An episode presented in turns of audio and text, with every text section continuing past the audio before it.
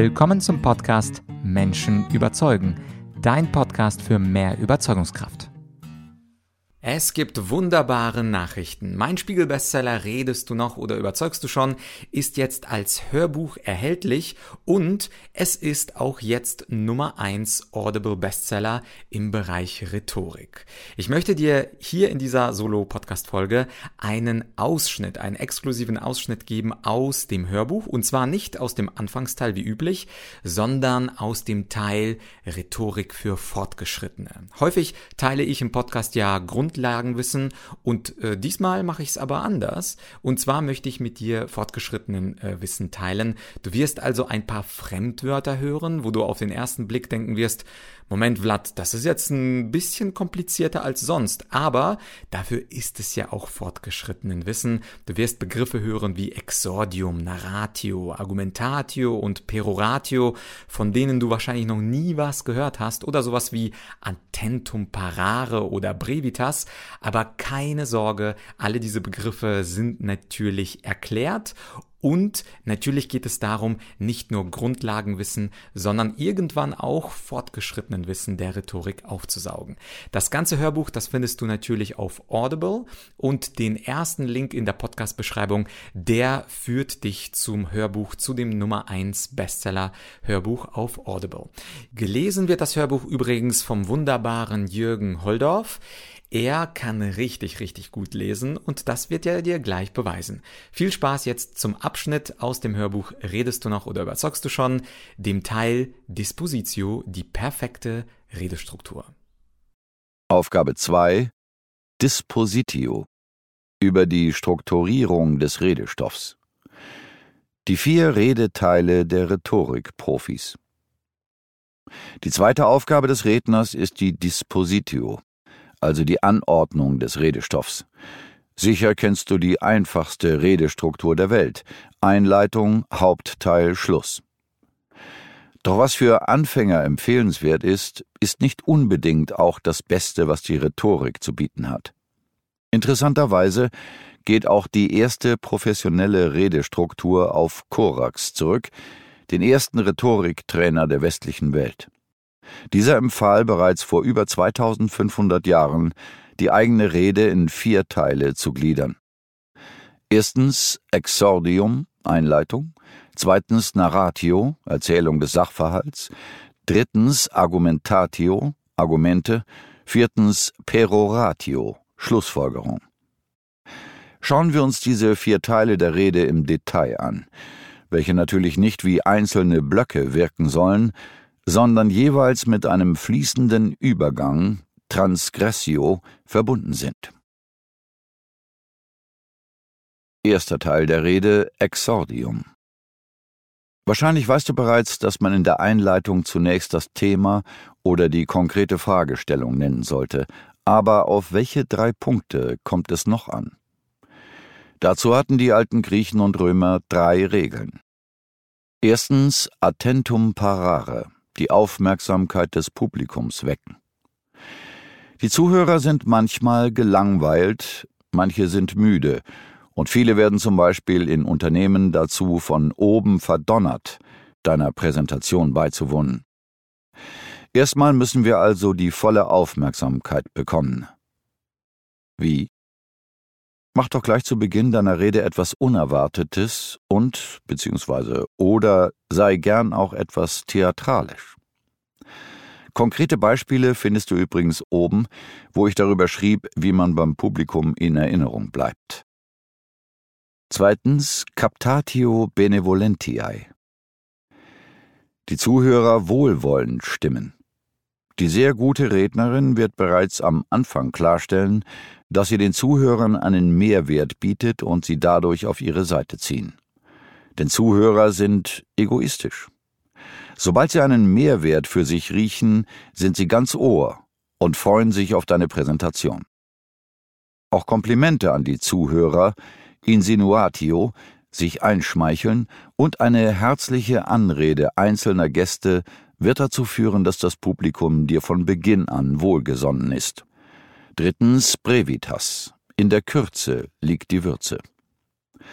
Die Einleitung sollte kurz und bündig sein, denn niemand möchte bereits zu Beginn große Ausschweifungen und persönliche Lebensgeschichten hören. Vor allem Sätze wie Bevor ich anfange, möchte ich noch etwas erzählen über sind zu vermeiden, da Menschen es nicht unbedingt lieben, wenn man mit Nebensächlichkeiten startet. Gerade heute muss alles schnell gehen und die Ungeduld der Zuhörer darf nicht gleich zu Beginn zu deinem Endgegner werden. Zweiter Teil der Rede Narratio. In der Narratio, also der Erzählung, geht es darum, den Sachverhalt korrekt darzustellen. Denn viele Redner machen den kleinen, aber feinen Fehler, dass sie sofort nach der These die Argumente für oder gegen etwas bringen. Doch zunächst muss das Publikum den Status quo kennen. Nicht alle im Raum sind gleich gut informiert, und deswegen ist es wichtig, den Ist-Zustand möglichst prägnant zu erläutern, damit alle die gleiche faktische Ausgangsbasis haben. Um den Sachverhalt darzustellen, haben die antiken Rhetorikmeister drei Maximen aufgestellt. Erstens Perspicuitas, Verständlichkeit des Sachverhalts. Der Status quo, den du beschreibst, sollte für alle im Raum verständlich sein. Es gibt immer besser und schlechter informierte Zuhörer, aber hier gilt es, sich an den uninformierteren im Raum zu orientieren und vor allem unnötige bzw. unbekannte Abkürzungen und Insider-Informationen wegzulassen. Zweitens Propositio, Anschaulichkeit der Darstellung. Hier geht es darum, den Sachverhalt lebendig zu veranschaulichen. Heutzutage geht es ja auch leicht mit Bildern, Videos, Grafiken, aber natürlich auch Sprachbildern. Gerade im technischen und naturwissenschaftlichen Bereich empfehle ich ausdrücklich die Nutzung von PowerPoint. Aber eben nicht für Textbausteine, sondern für bildliche Elemente wie Animationen und ähnliches. Drittens Credibilis Glaubwürdigkeit der Rednerin. Das Gegenteil von Glaubwürdigkeit wäre, wenn die Rednerin selbst in der Sache befangen wäre oder in einem Interessenkonflikt stünde. In diesem Fall würde man ihr nicht glauben, dass sie ein neutrales Bild des Sachverhalts zeichnen wird. Was immer hilft, überprüfbare Quellenangaben angeben, die deine Glaubwürdigkeit immens steigern, zum Beispiel in Form von Fußnoten und Bezügen zu wissenschaftlichen Artikeln, dargestellt etwa in Kleinbuchstaben unten auf dem Slide. Zusammenfassend sollte die Narratio verständlich, anschaulich und glaubwürdig sein und hat das Ziel, die Zuhörer auf deine Argumentation vorzubereiten. Natürlich sollte man es hier mit den Details nicht übertreiben und versuchen, den Sachverhalt möglichst kurz zu fassen. Mit anderen Worten, mach die Narratio so lang wie nötig, aber so kurz wie möglich. Dritter Teil der Rede Argumentatio. Kommen wir zur Beweisführung bzw. zur Argumentation. Jetzt, wo das Publikum den Ist-Zustand kennt, möchtest du einen besseren Soll-Zustand aufzeigen und argumentieren, warum dieser Soll-Zustand besser wäre. Und das machst du natürlich mit Argumenten. Der weise Aristoteles kannte zwei Arten von Argumenten die kunstgemäßen und die kunstfremden. Kunstfremde Argumente gehören streng genommen gar nicht zum Bereich der Rhetorik, also zur Kunst der Beredsamkeit, sondern liegen außerhalb der Rhetorik. Hierzu gehören zum Beispiel Zeugenaussagen, Urteile und Sachverständige. In unserer modernen Zeit zählen hierzu auch wissenschaftliche Studien, Experimente oder Statistiken. Sie sind objektive Beweise und haben dadurch eine große Aussagekraft, gelten sie doch als wahr. Wenn etwa Klauseln in einem Vertrag stehen oder Urkunden als Beweise vorliegen, ist die Argumentation relativ einfach. Gegen Fakten lässt sich nichts einwenden. Die Rhetorik ist dagegen die Kunst des Wahrscheinlichen, nicht die Wissenschaft des Wahren. Gerade dann, wenn wir keine handfesten Beweise haben, müssen wir mit Wahrscheinlichkeiten und Einzelfällen argumentieren. Aristoteles nennt in seinem Buch Rhetorik zwei Grundtypen von kunstgemäßen Argumenten.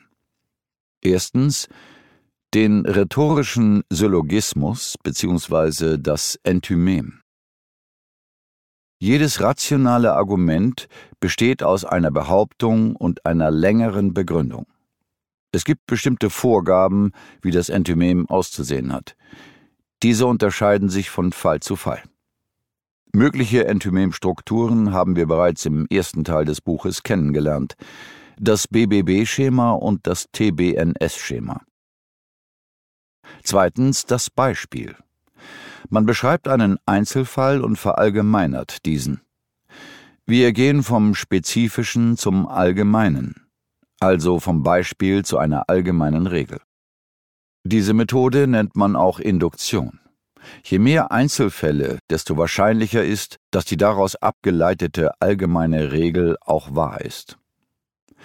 Ich empfehle dir an dieser Stelle ausdrücklich, deine Argumentation, wenn möglich, nicht auf einem Beispiel aufzubauen. Der Grund dafür ist, dass man eine solche Argumentation mit einem Gegenbeispiel schnell zu Fall bringen kann. Dagegen ist es viel schwieriger, ein Enthymem zu widerlegen, insbesondere wenn es in die Tiefe geht und widerspruchsfrei und plausibel dargelegt wurde.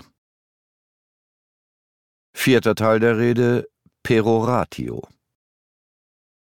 Der finale Teil deiner Rede ist natürlich die Zusammenfassung.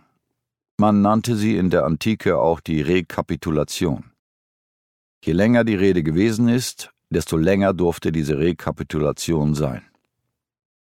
Wichtig sind am Ende der Präsentation die Emotionen.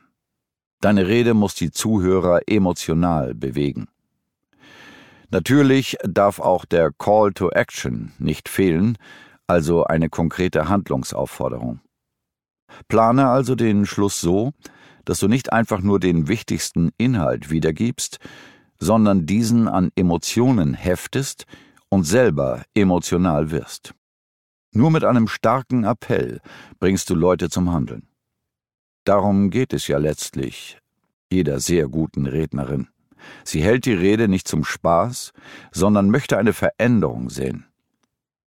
Nachdem du nun weißt, wie Fortgeschrittene ihre Präsentationen strukturieren, wird es Zeit, an der Sprache zu arbeiten und sie mit Redeschmuck zu verzieren. Das war also ein exklusiver Ausschnitt aus dem Hörbuch Redest du noch oder überzeugst du schon? Das ganze Hörbuch, das kannst du dir natürlich auf Audible holen. Den Link dafür, wie gesagt, findest du in der Podcast-Beschreibung.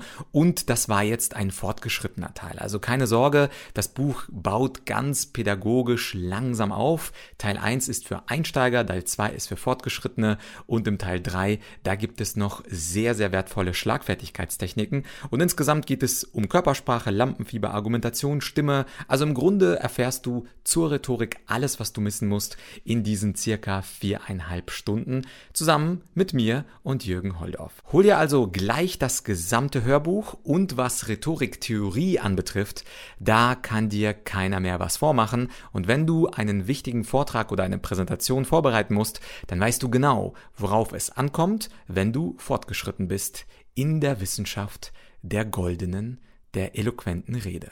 Viel Spaß dabei und wir hören uns bald wieder hier im Podcast Menschen überzeugen. Dein Vlad.